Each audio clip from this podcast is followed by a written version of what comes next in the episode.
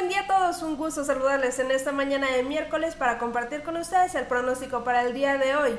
En el país, gran parte del mismo se verá afectado con lluvias y posibles descargas eléctricas debido a diferentes factores. En el noroeste, los estados de Coahuila, Nuevo León y Tamaulipas se verán afectados por el paso de la depresión tropical Harold.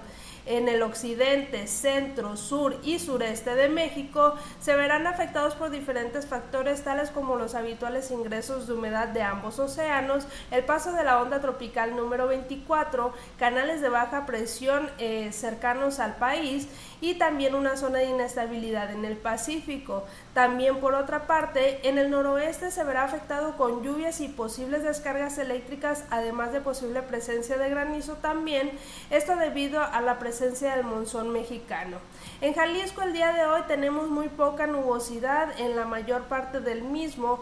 En estos momentos en el área metropolitana de Guadalajara temperaturas entre 17 y 20 grados. Hacia la tarde se esperan temperaturas máximas entre 29 y 31 grados y lluvias en gran parte del mismo al finalizar la tarde.